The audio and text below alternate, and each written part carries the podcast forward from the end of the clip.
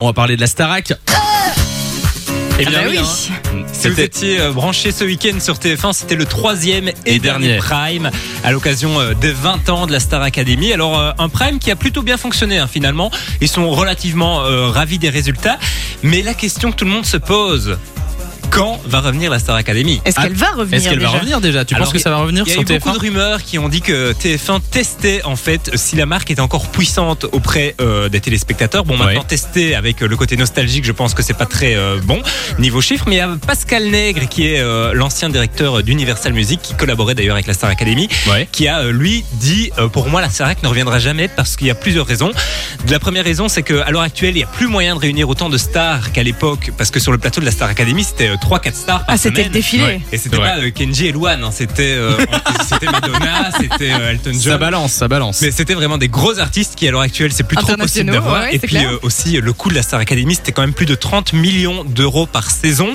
Alors c'était rentabilisé hein, puisqu'il y avait 10 millions de téléspectateurs pendant les 8 ans en moyenne. Et euh, pour euh, vous donner un petit chiffre, à l'heure actuelle la Star Academy des 20 ans ça a plutôt bien fonctionné pour TF1. On est à 3,3 millions en moyenne de téléspectateurs. Donc la chute est Ça quand va. même... euh, ah oui. Pour le- à l'heure actuelle ça va mais à l'époque c'était 10 millions. Donc Oui, on donc, se rend euh, compte oui, que peut-être rentabiliser la Star Academy parce que c'est du direct, parce qu'il y a les quotidiennes, etc. Donc ça, ça c'est compliqué. C'est plus de trois fois moins par rapport à avant quand même. C'est sûr. Voilà, mais il y a quand même l'ancien directeur d'Endemol qui a dit qu'il travaillait quand même sur une nouvelle formule de la Star Academy. C'est pour ça qu'ils ont lancé beaucoup de programmes autour de ça. Il y a eu plein de reportages. Il y a eu aussi euh, le film sur Grégory Le Marchal. Ouais. Et puis là, euh, les émissions anniversaires. Donc, une nouvelle Star Academy Révolution, c'est comme ça qu'il appelle.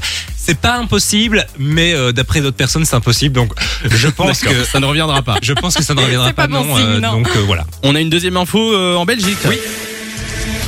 Je vous en parlais il y a euh, quelques semaines à la RTBF qui a organisé un grand casting en interne pour trouver euh, sa nouvelle journaliste, son ou sa nouvelle journaliste, hein, puisque euh, depuis Présentateur le mois d'août, du GT. le- oui, nouveau présent, c'est ça exactement. Tu as raison Samy.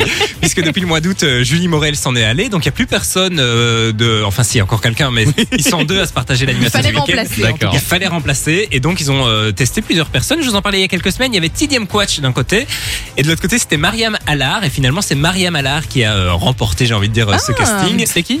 Alors on ne la connaît pas parce qu'on ne la voit pas beaucoup à la télé. Elle est D'accord. déjà journaliste euh, sur euh, la RTBF, mais dans les médias digitaux en fait. Ok. Donc elle va faire euh, sa première à la télé. Elle animera euh, donc euh, les JT du week-end à partir du 10 dé- 10 décembre.